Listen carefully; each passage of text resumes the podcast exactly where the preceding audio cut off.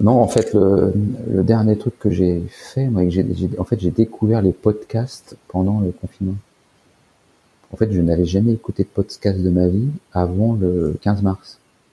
maintenant, ça devient une habitude, j'en écoute presque tous les jours, en fait. Avant, quand j'allais courir, j'allais courir, moi, sans, sans musique, sans rien, et maintenant, je vais courir en écoutant des podcasts. Et en fait, on apprend, en fait, hein, les, les, podcasts, on apprend. Il y, a, il y a le tien que j'ai découvert. Je suis Carole Stromboni pour le podcast L'épreuve coronavirus. J'échange avec des dirigeants et des dirigeantes de PME qui font face à la pandémie et à ses répercussions sur leur activité.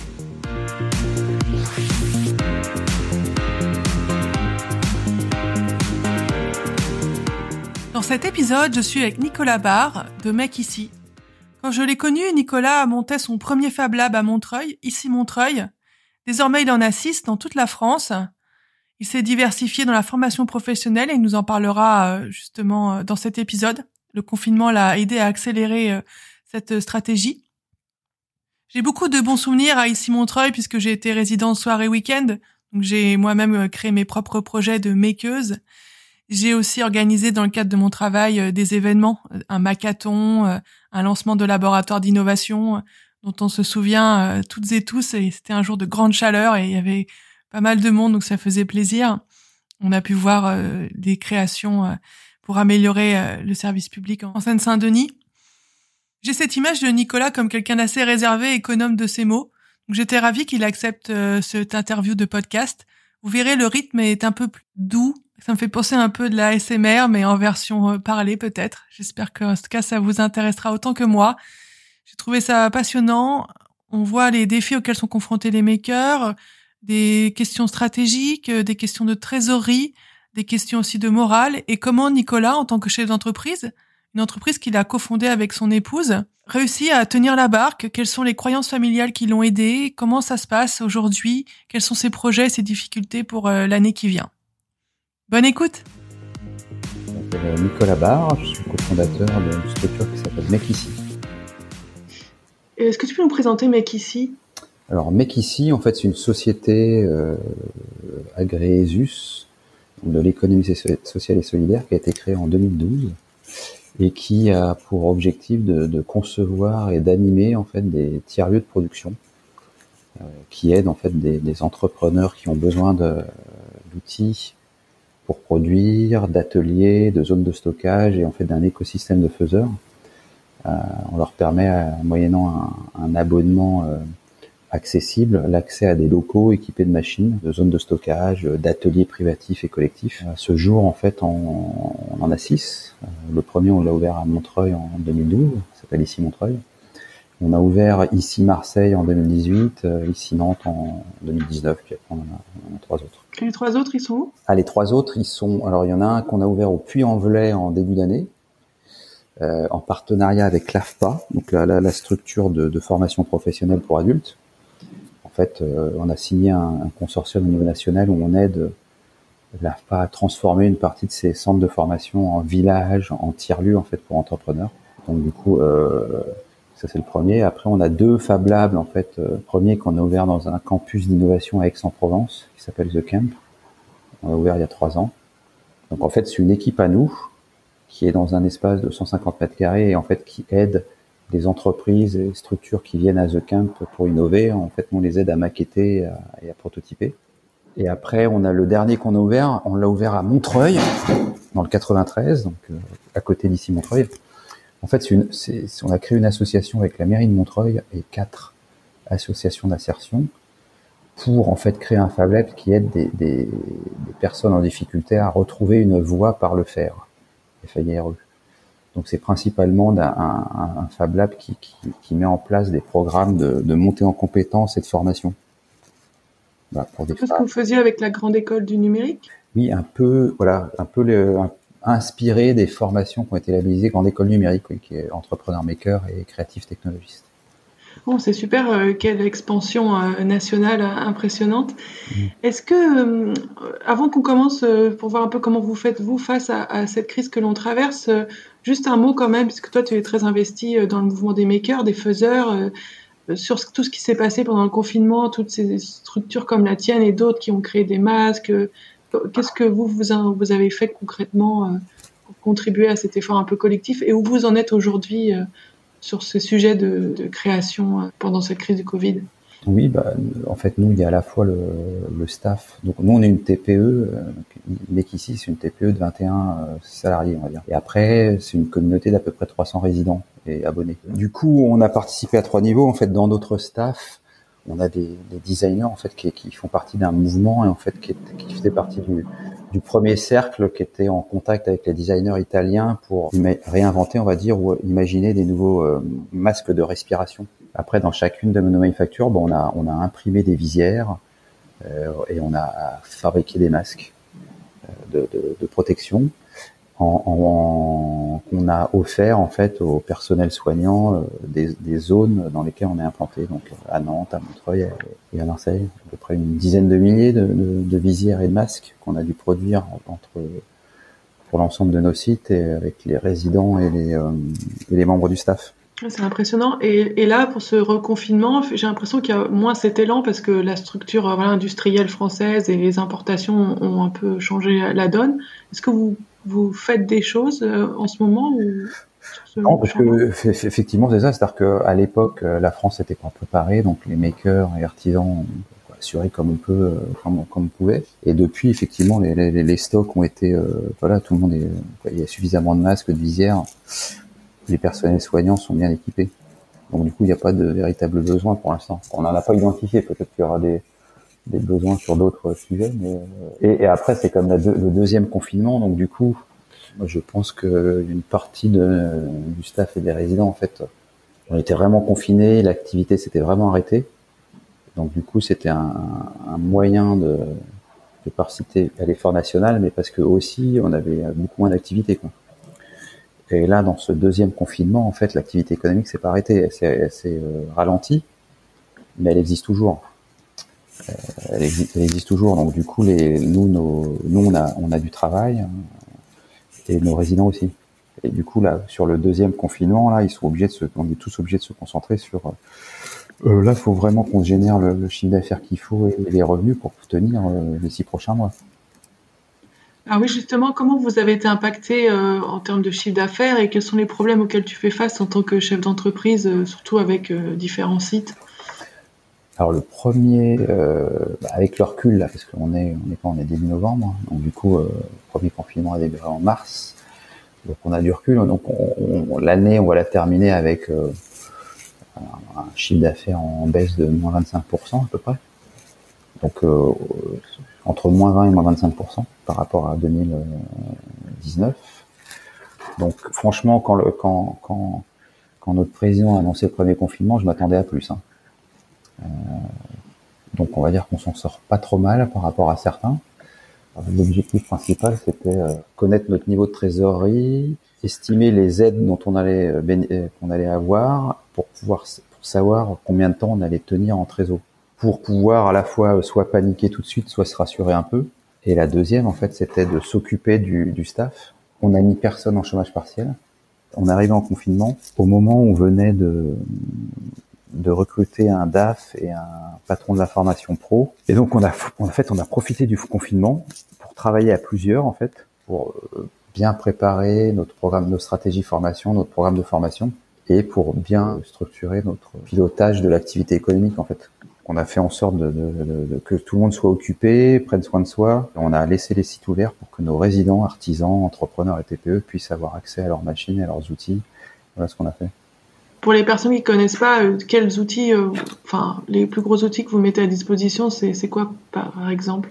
On a un atelier professionnel de menuiserie, donc euh, les machines pour travailler le bois, donc une, une toupie, une, une, scie sur table, une scie à panneau. La scie à panneau, c'est la scie qu'on voit chez Laura Merlin pour qui découpe les panneaux, par exemple. Donc c'est une machine qui fait 6 mètres de long sur à peu près 3 mètres de haut.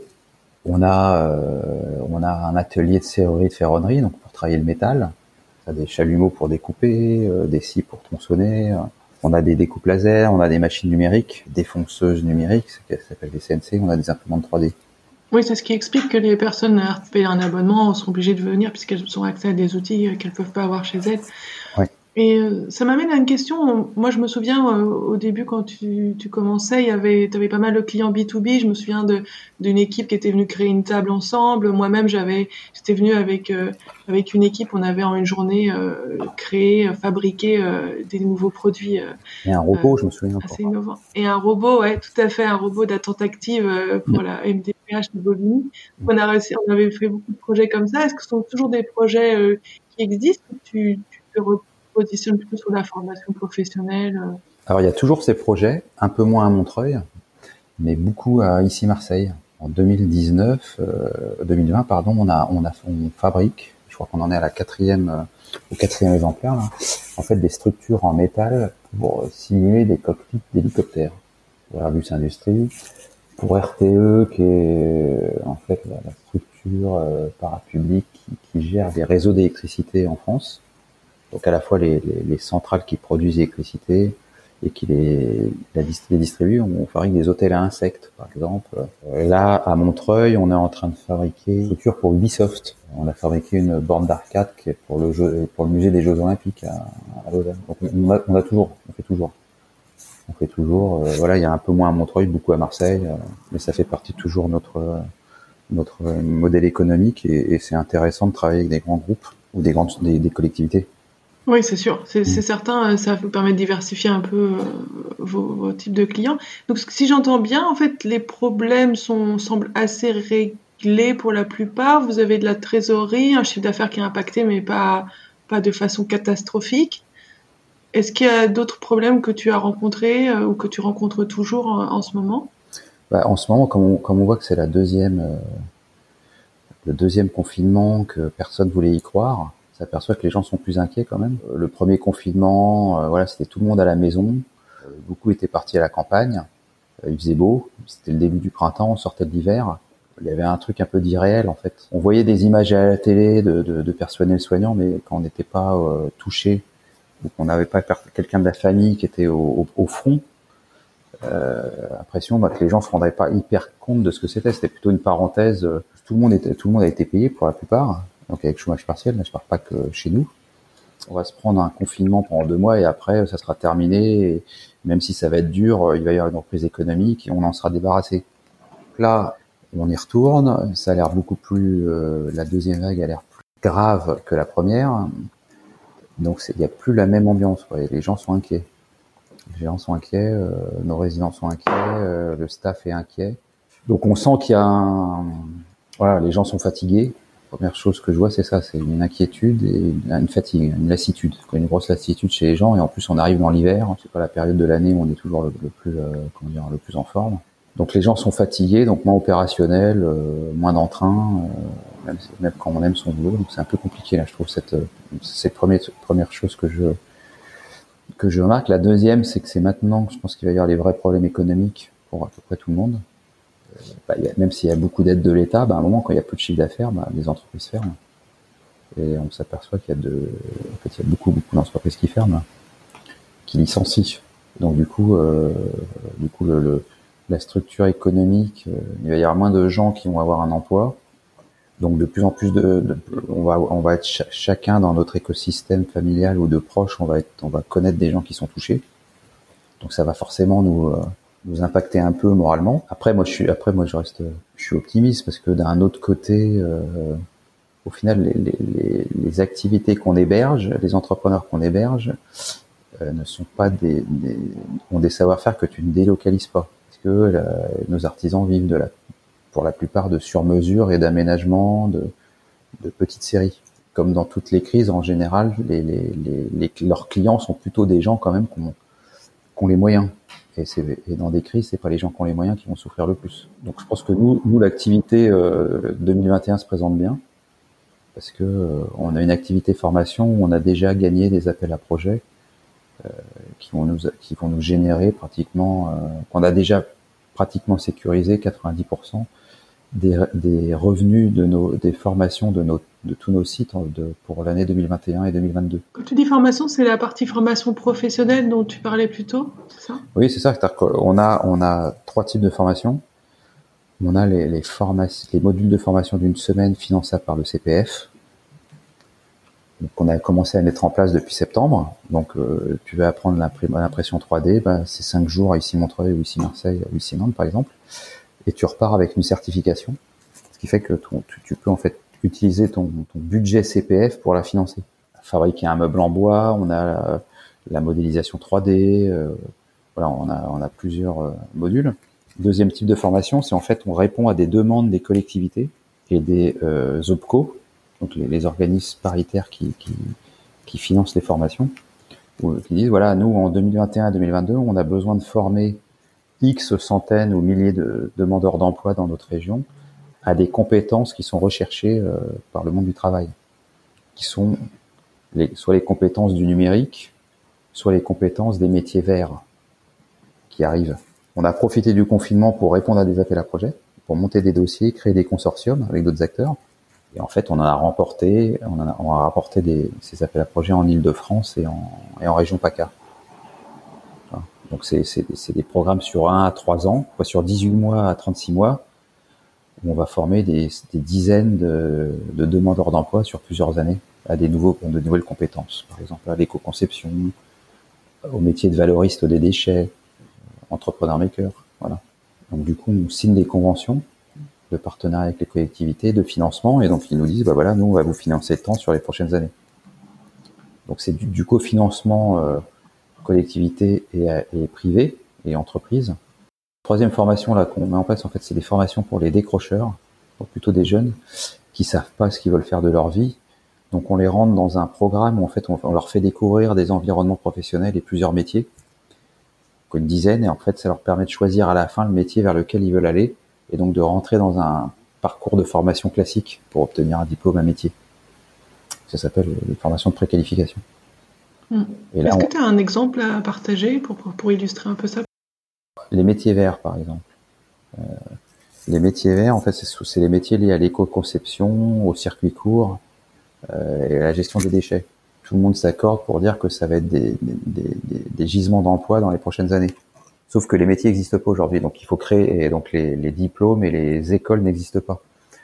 Donc en fait, l'État, à la manière de la grande école du numérique, lance un appel à projet et dit, euh, demande à des, organismes de formation comme nous, parce qu'on est organisme de formation, de proposer des formations innovantes. Donc par exemple, valoriste de déchets, en fait c'est un, une formation qui, qui permet de de, savoir, qui va permettre d'obtenir les compétences pour savoir où trouver les, déchets, en faire des gisements, euh, savoir les trier et proposer des, réutilisations pour pouvoir les, comment trouver les, débouchés pour ces déchets. Et on imagine qu'il y, a des débouchés à la fois dans l'artisanat, mais à la fois dans la construction, mais aussi dans le, design. Oh, c'est super, c'est hyper intéressant et je, je vois que vous êtes pas trop impacté en termes de chiffre d'affaires. Moi, j'ai interviewé des dirigeants qui étaient moins, enfin, divisés par deux, voire par sept leur chiffre d'affaires en ce moment. Donc, euh, c'est plutôt euh, rassurant et inspirant de savoir que vous vous développez euh, sur, sur certains champs, notamment formation sur du moyen long terme. Est-ce que c'est quelque chose que vous auriez fait malgré le confinement ou est-ce que cette période de confinement a été l'opportunité de bien répondre à des appels d'offres comme on n'avait plus de projet de fabrication pendant le confinement, même si on pouvait venir, euh, même si nos lieux étaient ouverts, on pouvait pas. Euh, les donneurs d'ordre avaient arrêté leurs commandes. Donc on a passé deux fois plus, voire trois fois plus de temps que prévu en deux mois sur euh, l'activité de formation. Donc le confinement nous a permis d'aller d'aller plus vite, de répondre plus tôt. Nous, ce qu'on s'est dit avec ma avec Christine, que tu connais, qui est ma femme et cofondatrice, on s'est dit tout de suite, oula, 2021, euh, c'est raté, donc il faut il faut sécuriser pour être sûr d'aller au bout de 2020, de 2020 voilà, faut, faut mettre en place, quitte à sacrifier certains trucs sur 2001, il faut mettre en place l'organisation, les, les projets qui nous permettent de d'assurer une année 2021 qui va bien se passer. Donc c'est pas encore fait, hein, mais on va dire que en tout cas sur la partie résident, nous on n'a pas perdu de résidents, on en gagne plutôt des résidents. Donc euh, la première source de revenus qui, qui génère un tiers, nous c'est les abonnements. Donc euh, de ce côté-là, on n'a pas été impacté, ça va. On a on a on a quand même euh, accorder des réductions sur les mois de confinement à nos résidents. Euh, l'activité d'abonnement qui représente un tiers est, est assurée, elle, se déroule comme prévu et donc en 2021 on n'a pas de de signes qui permettent de penser que ça va pas bien se passer. Donc ça, c'est un tiers de nos revenus. La formation, c'est un tiers de nos revenus. Et comme j'ai dit, on, est déjà pratiquement, on a pratiquement assuré de d'arriver à ce tiers de revenus complet. Donc après, il reste l'autre tiers qui est la fabrication. Et là, là, on a vraiment souffert euh, en 2020. Quoi, la, la, la baisse de chiffre d'affaires, c'est pratiquement que la baisse de chiffre d'affaires de des projets de fabrication en fait, que des, que des structures extérieures nous, nous confient. Et on pense qu'en 2021, ça va être encore compliqué parce que en fait, nous, on a beaucoup de projets d'aménagement. On a du prototypage, comme on a parlé euh, tout à l'heure, euh, qu'on avait fait ensemble il y a plusieurs années, par exemple. Mais on a aussi euh, des entrepreneurs ou des sociétés qui nous confient l'aménagement intérieur de leur bureau, de leur boutique, de leur restaurant, par exemple. En 2020, il y en a eu beaucoup moins, et en 2021, c'est pareil. Donc en fait aussi, c'est pareil, on s'est demandé comment euh, comment essayer de trouver un, du chiffre d'affaires pour fin 2020 et pour 2021. Donc du coup, on a décidé de répondre à des marchés publics, ce qu'on n'avait jamais fait de notre vie. Donc en fait, en début de confinement, on a euh, repositionné un de nos salariés, en fait, euh, Darko. Je sais pas si tu l'as connu. Non, je connaissais pas. Darko, qui est devenu euh, notre développe, développement commercial et notamment en charge de, de la réponse à des marchés publics. On a financé une, deux, trois jours de formation de quatre de nos employés au marché public, donc des marchés publics de fabrication et de conception. Donc bien les trouver, bien répondre et les gagner. Et du coup, on a profité du confinement pour euh, pour apprendre. C'est-à-dire qu'on a répondu à des marchés publics. Bon, forcément, les premiers, euh, on était complètement à la rue, à, la fois au niveau des prix, à la fois de ce qu'ils demandaient. Mais petit à petit, on progresse. Et là, on en a gagné. Hein. On a gagné notre, premier marché public, qui est quand même pas rien. C'est 120 000 euros euh, pour ici Nantes. En fait, l'aménagement d'un espace de, de bureau dans une ville près de Nantes. Euh, voilà, parce que d'habitude, tous nos marchés publics, quoi, tous nos projets de conception et de fabrication venaient plutôt du, marché privé, pas d'entreprise privée. Donc, on, mm. on, a profité du confinement pour monter en compétences euh, sur des sur des sur des sujets qui nous permettent permettaient de, de, de trouver de nouvelles débouchés. Mm. Oui, c'est intéressant. Ça, dès le premier confinement, vous avez euh, une approche très stratégique sur comment préparer 2021. Vous avez investi pour former euh, euh, vos équipes sur ces sujets de marché public, qui pour bien connaître la chose, c'est pas la, c'est pas des plus simples. Et, euh, et, tu me dis que vous avez même fait un petit peu, dans, vous avez répondu à certains marchés pour mieux connaître les prix. Donc avant de gagner, finalement, il y a eu pas mal de travail euh, en amont et d'investissement à la fois en temps, en formation. Euh. Oui. C'est-à-dire qu'on a répondu à une dizaine, on a bossé beaucoup, on s'est vraiment bien bien vautré. Hein. Mais, mais le seul, la seule la seule manière d'apprendre, c'est quoi Une des manières d'apprendre, c'est de, de, le faire, de répondre, d'obtenir les, les réponses des collectivités. Et c'est comme ça qu'on progresse en fait il faut faire. Ouais, c'est ça. C'est l'esprit aussi maker. Voilà, donc euh, voilà, mm. on le fait, on, se plante et, on progresse et on apprend et on va se planter de moins en moins en fait. Mm. Et, Mais c'est un travail que vous aviez dû engager un peu avant ou ça a commencé ah en mars? En fait, marché, en fait, marché public, ça fait un bout de temps qu'on se disait qu'il fallait y aller. Moi, j'ai pas mal de collectivités qui me, qui me disaient, voilà, pour des marchés inférieurs à 40 000 euros, c'est, on a de plus en plus de mal de trouver des artisans pour, euh, pour fabriquer. Donc, je m'étais dit, il faut y aller. Mais bon, on n'avait pas le temps et, et, confinement, euh, on s'est dit c'est le bon moment de, voilà, de, de, de, payer une formation à, nos directeurs de site plus à Darco qui pilote cette activité et d'en trouver pour répondre tout simplement. Et, donc du coup, euh, on a mis du temps, mais on en a, on en a gagné un premier. Et, et, on est, alors je sais pas si ça, si on y arrivera au bout, mais on a aussi osé répondre à des marchés publics pour les Jeux Olympiques. Parce qu'en fait, les, les, Jeux Olympiques ont beaucoup de marchés de fabrication, de mobilier, de salles de réunion, d'événementiel. Donc on a répondu à un marché public des, Jeux Olympiques, mais en, s'alliant à un très gros, donc un gros, euh, un groupe qui s'appelle G11, qui est un gros groupe de l'événementiel. Et en fait, on a répondu ensemble et on est présélectionné dans les, dans les, on espère la semaine prochaine avoir une bonne nouvelle en disant voilà, vous ferez partie des, des prestats de, des Jeux Olympiques. Donc là, si jamais on a une bonne nouvelle, c'est des marchés de fabrication assurés en 2022, 2023 et 2024. C'est super, ouais, ça apporte une, stabilité euh, une, et euh, une certaine sécurité de gagner ce genre de marché. ce qui est important avec les marchés publics de fabrication, c'est que ça va nous amener nous du chiffre d'affaires à notre structure, mais surtout on va pouvoir la sous-traiter à nos résidents. Donc du coup, ça va aussi euh, permettre de sécuriser les revenus d'une partie de nos résidents. Oui, c'est assez vertueux. Oui. Oh, génial. Bon, bah, je suis contente pour vous. Je croise les doigts pour ce marché public des Jeux Olympiques. Il ne faudrait pas qu'il y ait 15, euh, faudrait pas qu'il y ait 15 confinements quand même. Ouais, c'est ça. Parce a ce que tu disais, en fait, j'entends que niveau euh, stratégique et, aussi euh, trésorerie et, revenus, vous avez bien tenu la barre et vous avez même réussi à, innover quelque part, à faire des choses nouvelles, à investir pour ça, et ça porte ses fruits. En revanche, tu mentionnais le côté un peu moral. Comment toi, tu tiens le choc et comment tu fais en sorte que tes équipes aussi euh, tiennent le choc? Parce que tu mentionnais cette lassitude qu'on éprouve toutes et tous, c'est certain. Ouais, c'est pas simple parce que nous, par exemple, euh, notre fils, en fait, en début, euh, en septembre, il a été euh, malade. Un week-end, il avait de la fièvre. on a fait venir le médecin le lundi, et le médecin dit il a, il a de la fièvre. Mais du coup, c'est probablement pas le Covid. Mais comme c'est un des symptômes, il doit rester à la maison pendant 7 jours. mais j'ai vu notre fils qui a 12 ans, et j'ai vu sa tête. Et en fait, en voyant sa tête, il nous dit mais si je, euh, si je vais, ça se trouve j'ai, je l'ai et je vous ai contaminé ou j'ai contaminé papy et mamie par exemple. Et donc euh, ça c'est un enfant de 12 ans, mais on a on a des cas comme ça aussi euh, parmi notre notre notre équipe et nos résidents en fait. Donc c'est, c'est on n'est pas des psychologues, donc c'est pas simple ça. Nous comme on tient le coup, ben en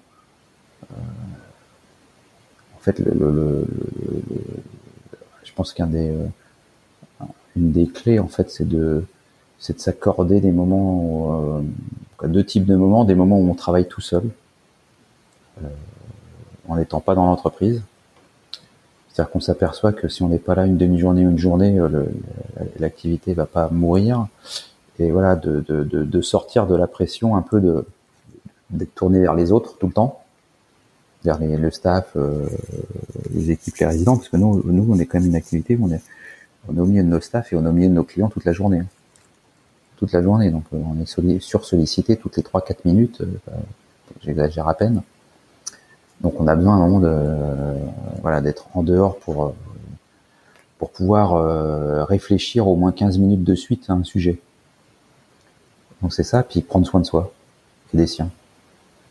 Il faut vraiment mmh prendre soin de soi. Euh, voilà, moi je me, moi je me suis, euh, j'ai fait plusieurs choses, mais euh, je me suis organisé des moments dans la journée où, où je m'inspire, où, où je me concentre sur mes passions, et j'essaie de progresser dessus. Et où je fais du sport, parce que moi j'ai besoin de faire du sport. C'est quoi tes passions et tu fais quel sport? Alors, il y a une première passion qui est compliquée à faire à Montreuil, qui est le surf.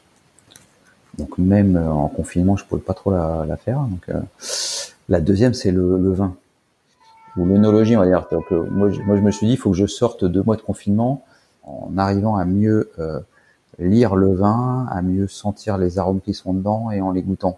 Tous les jours, je m'accordais des moments pour apprendre dans les voilà quand je sur type de vin quels sont les cépages, quels sont les arômes, en pratiquant un peu mais avec modération forcément, en achetant un peu. T'as le nez du vin, non Pour euh, voilà, j'ai ça. J'ai la chance d'avoir une cave, nous, euh, cave à vin, donc euh, je t'en en, en pratiquant ça, en regardant des tutos, voilà, de, de, de, vignerons qui parlaient de leur leur vin, en me renseignant sur des vins étrangers, voilà, en, lisant la revue du vin de France, mais du coup en, le faisant tous les jours. En temps normal, je fais plutôt le week-end. Là, je faisais tous les jours, donc je le faisais un peu. En faisant, donc c'était ça. Et après, le, le sport, c'était euh, des, beaucoup d'étirements le matin, parce que moi j'ai des problèmes de dos depuis toujours, donc je m'étire beaucoup, puis en courant euh, deux à trois fois par semaine. Tu vis à Montreuil, tu pouvais courir dans, au parc des Guilans ou? Moi c'est le parc des Beaumont, donc nous on est à l'est de Montreuil. Ah oui. On habite le euh, ici Montreuil, comme tu le sais, en, face du parc des Guilans, mais nous on habite mm. à l'est de Montreuil, en face du parc des Beaumont. D'accord. Mais il n'était pas fermé parce que nous ça a fermé un moment tous les espaces verts à Pantin. Bah, ils ont fermé les parcs à Montreuil, mais sauf que le parc des Moments, en fait, tu as, la moitié du parc qui, qui, qui, a une barrière et l'autre moitié a pas de barrière. Donc en fait, on pouvait y aller euh, sans problème. Quoi, sans problème euh, dans euh, une heure maximum par jour. Quoi. Et, et, et en m'occupant, et le troisième point, c'était du temps avec mon fils. Qui finalement a eu le Covid ou pas? Non, on a mis deux, 14 jours pour obtenir son test. Quoi son résultat de test? 14 jours. Un truc de fou. Mm. Euh, des moments, c'est-à-dire qu'on avait, on, je pense que c'était important aussi de, en confinement, de se, créer des rituels. Donc des rituels perso, des rituels euh, en famille ou des rituels avec des proches. Et nous, euh, rituel, c'était le, bah voilà, le soir, on se faisait un film en, en famille, quoi, tous les trois chacun son tour choisissait, euh, voilà, pour éviter les, problèmes.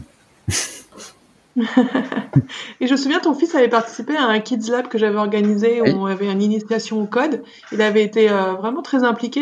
Est-ce que c'est quelque chose qu'il a continué ou qui l'intéresse ou, il est passé à autre chose quand, quand, il a découvert que c'était notre métier, ça l'intéresse un peu moins en ce moment. D'accord. Voilà, parce que je pense que c'est un peu par vos, comment dire, c'est inconscient, mais par, euh, pour se construire un peu différemment de nous. Ok, mm. Bon, ça se tient, il faut qu'ils se construisent. Ouais, c'est ça. Et, mm. et, justement, euh, moi, je, dans le podcast, j'aborde toujours la question un peu de l'énagramme et du MBTI, mais je sais que toi, tu tu les connais pas. En revanche, euh, tu pourrais-tu nous partager ton signe astrologie et ton ascendant Alors, je suis Balance, ascendant Lion. Alors c'est drôle parce que hier j'ai interviewé une chef d'entreprise qui était aussi balance ascendant Lyon. Ah, mais, et euh, vous êtes les deux, c'est vraiment le hasard des choses. C'est intéressant. Est-ce que, toi c'est quelque chose qui t'intéresse l'astrologie? Est-ce que tu, saurais définir un peu ce que ça dit de toi ou pas vraiment? Euh, je, je, je m'y suis intéressé, euh, mais je maîtrise pas le, maîtrise pas trop. Je sais que, que euh, ceux qui s'y intéressent me disent ça m'étonne pas.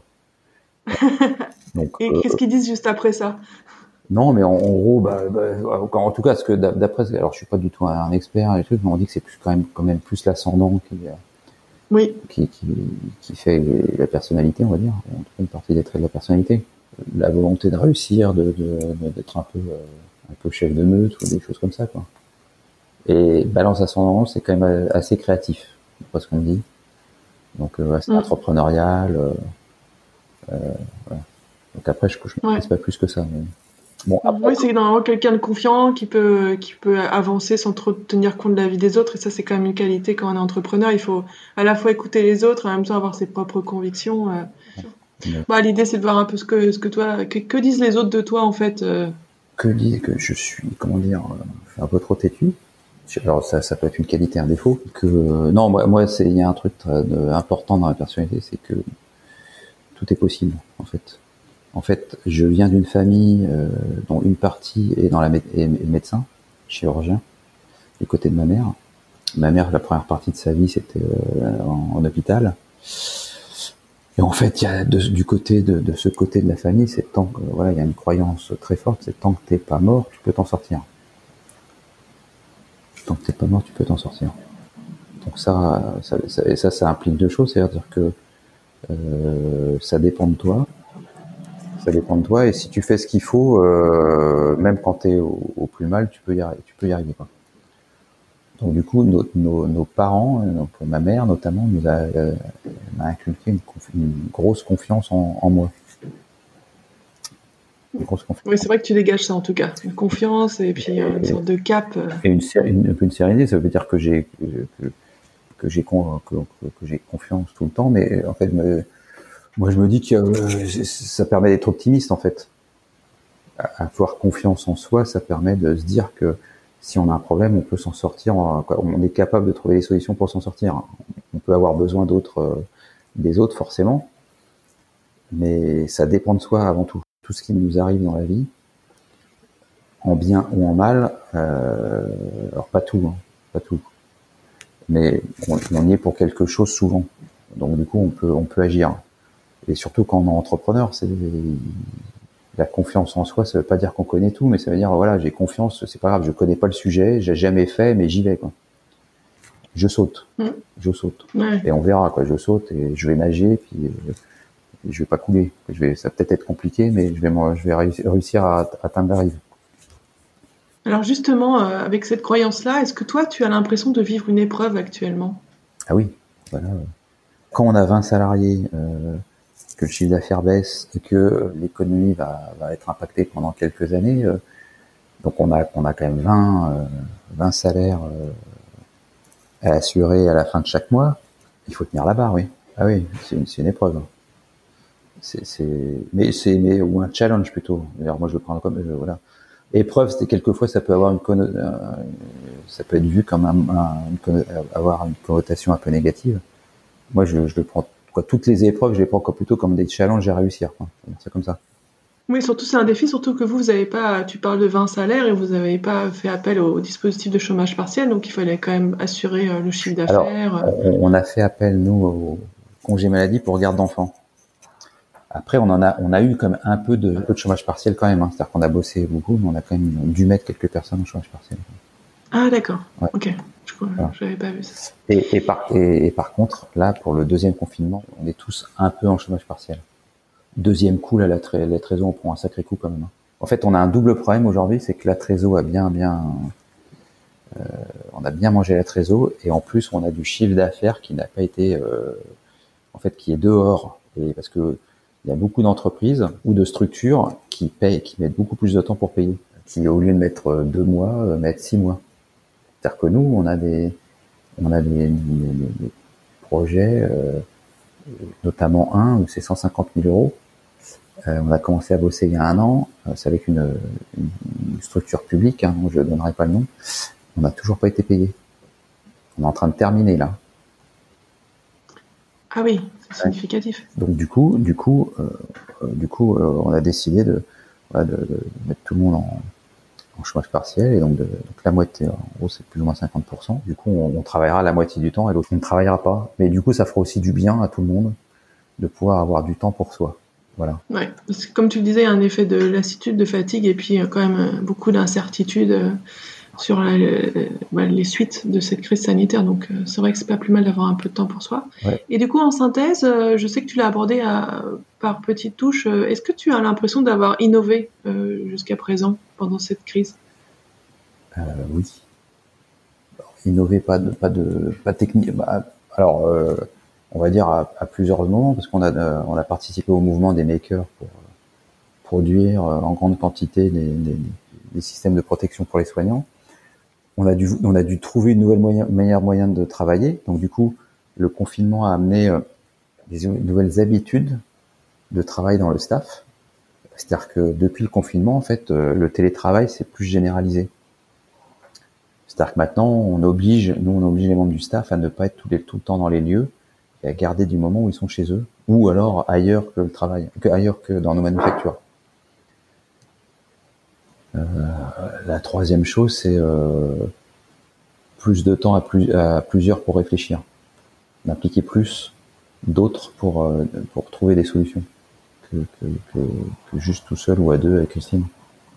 Et après l'autre, c'est comment euh, parce que là on est on a là on est dans deux mois compliqués parce qu'effectivement on, a une année 2020 qui va qui se présente bien, mais l'année 2021 qui, qui est un peu tendue à cause de l'argent qui est dehors en fait, qui, qui met du temps à arriver quoi.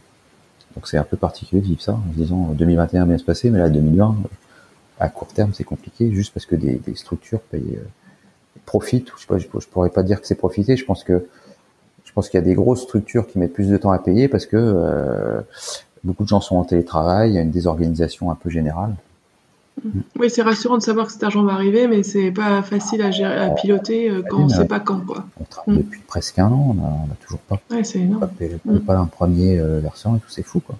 Ouais, ça c'est les délais de paiement, c'est vrai que c'est un, sujet en soi. Est-ce que tu veux ajouter quelque chose avant qu'on termine euh, cet entretien? Non, en fait, le, dernier truc que j'ai fait, moi, en fait, j'ai découvert les podcasts pendant le confinement. En fait, je n'avais jamais écouté de podcast de ma vie avant le 15 mars. maintenant, ça devient une habitude, j'en écoute presque tous les jours en fait. Avant, quand j'allais courir, j'allais courir moi sans, sans musique, sans rien, et maintenant je vais courir en écoutant des podcasts. Génial, t'écoutes quoi comme podcast en ce moment? Oh bah alors il y a, y a deux, il y a trois, il y a deux, il y a, y a, ceux qui sont pour les, les autour des passions, il y a ceux qui me servent dans le boulot, on va dire, ou qui m'inspirent. On a profité aussi du confinement en fait pour mettre en place une, une nouvelle fonction. Pas du confinement, mais de la crise, en fait, pour mettre une nouvelle fonction dans l'entreprise, qui est le gros hacking. Donc, marketing ah digital. Mhm. Donc, on a, Toi, tu viens du marketing, d'ailleurs. Ouais, de, la pub. Et, euh, mais on n'avait jamais fait ça. Donc, on a, on a créé un poste. Pour l'instant, on a embauché une apprentie parce qu'on a besoin de, avant de avant d'embaucher en CDI, on a besoin de quand même de, de, bien le définir et voir comment ça peut fonctionner dans une structure comme la nôtre. Et donc du coup, je, je, je, je même si on a deux personnes qui s'en occupent chez nous, euh, je me suis remis dedans pour comprendre un peu. Donc euh, la dernière fois, je suis allé courir en, en écoutant un podcast de ces euh, AAR, donc c'est A A R R R, et c'était mhm. le marketing d'Instagram. Parce qu'en fait, la première chose qu'on fait nous dans marketing digital, c'est on, on réorganise nos réseaux sociaux. On a réorganisé nos réseaux sociaux, on en avait trop, et donc euh, donc je me suis tiens, donc je me suis remis à courir en écoutant un podcast sur euh, mieux communiquer avec Instagram. Et, euh, et, en fait, on apprend en fait hein, les, les, podcasts, on apprend. Donc il y en a, il y a, il y a le tien que j'ai découvert, et il y en a un autre que j'ai découvert et que j'adore, c'est The Craft Project. Donc là, c'est Raphaël Lebeau qui interviewe la crème de la crème des artisans d'art de France. Et vraiment euh, très très inspirant. Donc elle, elle, elle interviewe des, des tapissiers, des serruriers, des maîtres d'art qui expliquent leur vocation, leur métier et leur quotidien. Ah, c'est intéressant, je ne connaissais pas celui-là. Mais c'est vrai que sur AAR, oui, c'est acquisition, activation, rétention, recommandation, et je crois, et revenu. C'est un peu la, tarte à la crème dans le domaine de marketing euh, réseau. Mais effectivement, ouais, c'est une bonne source d'apprentissage, les podcasts. Moi aussi, j'utilise pour ça. et aussi pour découvrir euh, hmm, des personnes. Bah, c'est génial que tu puisses faire ça. Eh bien, écoute, on, a terminé. Est-ce que je te remercie En tout cas, c'était vraiment super intéressant. C'est moi. Merci de m'avoir invité. voilà, tu découvres les podcasts cette année et tu es l'invité d'un podcast. C'est pas mal, comme. c'est pas mal. C'est pas mal. Ça va vite. bon, bah, merci Nicolas. Bon courage pour la suite. Oui. C'était Carole Stromboni pour l'épreuve coronavirus. Musique originale par Grégory Kahn. N'hésitez pas à laisser un commentaire ou des étoiles.